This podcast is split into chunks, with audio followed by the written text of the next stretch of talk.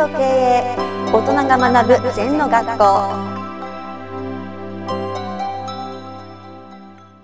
じゃあ先生よろしくお願いします。はい、よろしくお願いします。えっと欲張るっていう、欲っていうことがあると思うんですけど、うんやっぱり人間欲があるから成長しますと。うん、何かを欲しい、何かをしたい。うん、でもそこをあんまり欲張りすぎそうる、だな。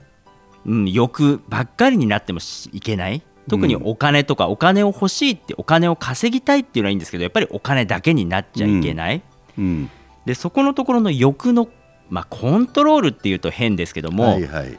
欲をどう自分で認識しどう使うかう、ん欲と目的の差なんだよ。はい人間はやっぱりテーマを持たなきゃダメよ。はいで、お金のために自分が苦しんだり、人に嘘ついたり迷惑かけるのはもう欲ですね。うーんはい。そうじゃなくて純粋に生活費を儲けようとか、うん。老後のお金を貯めようとかっていうと目的ですね。うーん。だから苦しんじゃダメよ。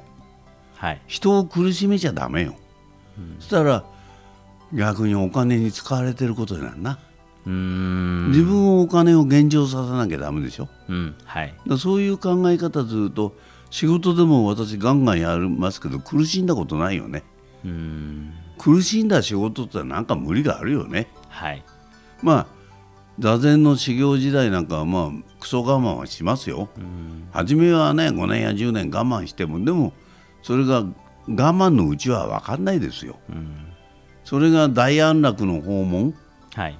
リラックスする。楽しくなる、ぼーっとすることが全てを解決するってだんだん分かってくる。うんそうなってきて本物だな。うーん。だからあの欲を書いてるうちは苦しみますね、はい。うん、だから仕事が楽しくなったら一人前じゃない？うーん。座禅が楽しくなったら一人前じゃない？はい。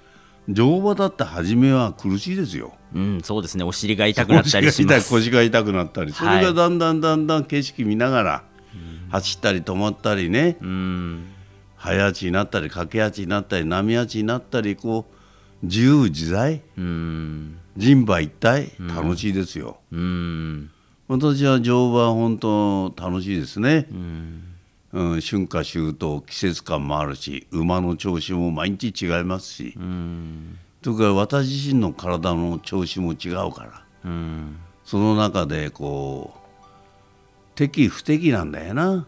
適した行動しないとなんか馬があの他のこと考えてるのにいきなり無理無理あっち行こうこっち行こうったってダメですよね、馬と折り合いつけなきゃ。うん。経営も同じことですよ。うん。自分の都合でこうだだっつってもうまくいかないですよね。うん。はい。社員巻き込んでみんなが幸せになる方法ないかと。うん。一見なんか理想的なようですけどこれしかないんですね。やっぱり大宇宙の法則と一体となることが成功の原理ですね。うん。それを別々なことをやってたらやっぱり苦しいだけだよ。はい。で苦しんできたらなんかおかしいね。うーん。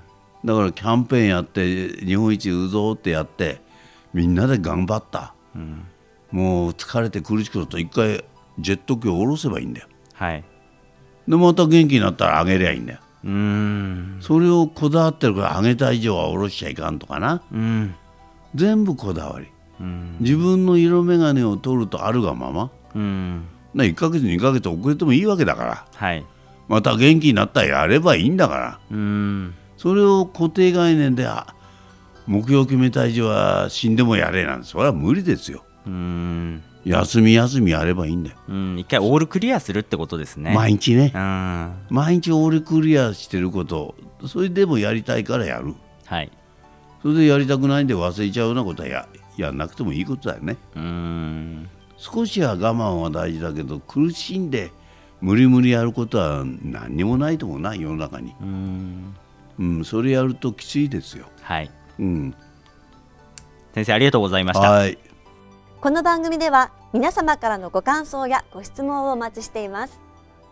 LINE でお友達になっていただきメッセージをお送りください。方法は LINE のお友達検索でアットマーク ZENTO アットマーク ZENTO K E I E I と入力してください。お寄せいただいたご感想やご質問は番組の中で取り上げていきますのでメッセージをお待ちしております。